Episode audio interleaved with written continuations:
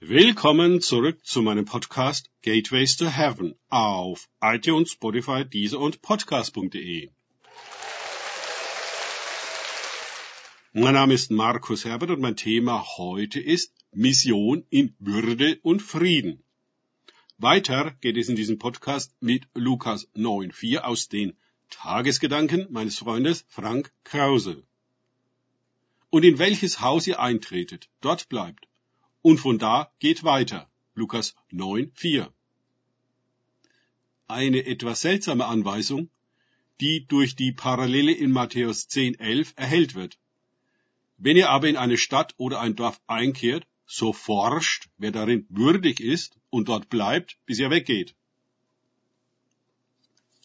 Die Frage nach Kost und Logis der Apostel auf Missionsreise wird in ebenso knappen Sätzen formuliert, wie alle anderen Punkte zuvor auch. Wir können uns fragen, warum das so ist.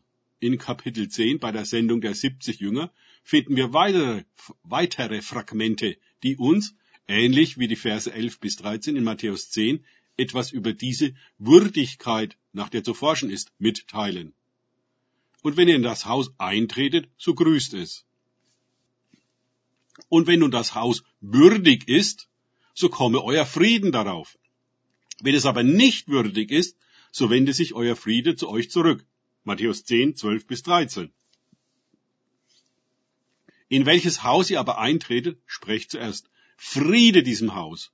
Und wenn dort ein Sohn des Friedens ist, so wird euer Friede auf ihm ruhen. Lukas 10, 5 bis 6a. Erstens scheint die göttliche Ökonomie festzustellen, dass die Jünger auf ihrer Missionsreise nichts mitzunehmen brauchen. Denn wo auch immer sie hinkommen, gibt es bereits genug Häuser und auch zu essen und zu trinken. Zweitens kommen diese Boten in der Kraft und Vollmacht des Höchsten, Sie sind Diplomaten, gleich Botschafter, und ihres Lohnes wert. Betonung auf Wert.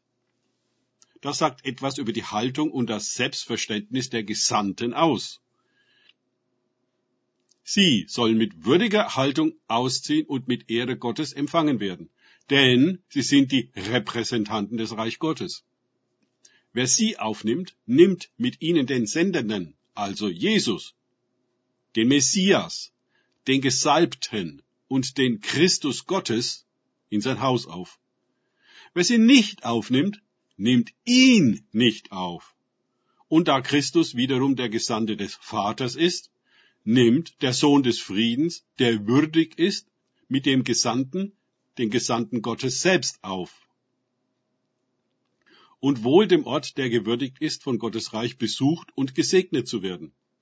Tatsächlich sind die Apostel die wichtigsten Leute, die je in diese Orte und Häuser kommen werden. Drittens ist die Kraft und Vollmacht, die Dämonen auszutreiben und Kranke zu heilen, offenbar Teil des göttlichen Friedens, also des Shalom, der auf den Gesandten ruht und von ihnen ausgeht. Auch ist es ein Schlüssel dazu, überall offene Türen zu finden, denn die Geplagten und Kranken gibt es eben überall. Und welch unendliche Erleichterung für ein Haus, wenn sie geheilt werden. Ja, da kehrt ein mächtiger Frieden in eine Familie ein, wenn mit dem Eintreten der Apostel gleichzeitig die Dämonen und Krankheiten das Weite suchen. Was ist es da Großes, solchen Dienern Unterkunft und Verpflegung zu bieten, bis sie weiterziehen? Was die Mission betrifft, sind die Worte Würde und Frieden also von zentraler Bedeutung. Haben wir das wirklich begriffen? Und schlägt sich das in unseren Schulungen und Diensten nieder? Tatsächlich müssen wir feststellen, dass es bei vielen Missionen und Missionaren ganz genau und ausgerechnet an Würde und an Frieden fehlt. Sie erleben sich manchmal geradezu als erniedrigt und gegängelt, und die Missionsgesellschaften sind häufig geschwächt von internen Konflikten und Streitereien. Das entspricht nicht den Standards des Reiches Gottes. Danke fürs Zuhören. Denkt bitte immer daran. Kenne ich es oder kann ich es? Im Sinne von erlebe ich es. Erst sich auf Gott und Begegnungen mit ihm einlassen, bringt wahres Leben und das Reich Gottes mit seinem Frieden. Gott segne euch und wir hören uns wieder.